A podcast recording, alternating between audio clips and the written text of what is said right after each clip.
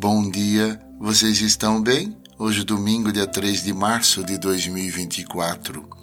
O Evangelho de João, capítulo 2, versículo 22, nos diz: Quando Jesus ressuscitou, os discípulos lembraram-se do que ele tinha dito e acreditaram na Escritura e na palavra dele.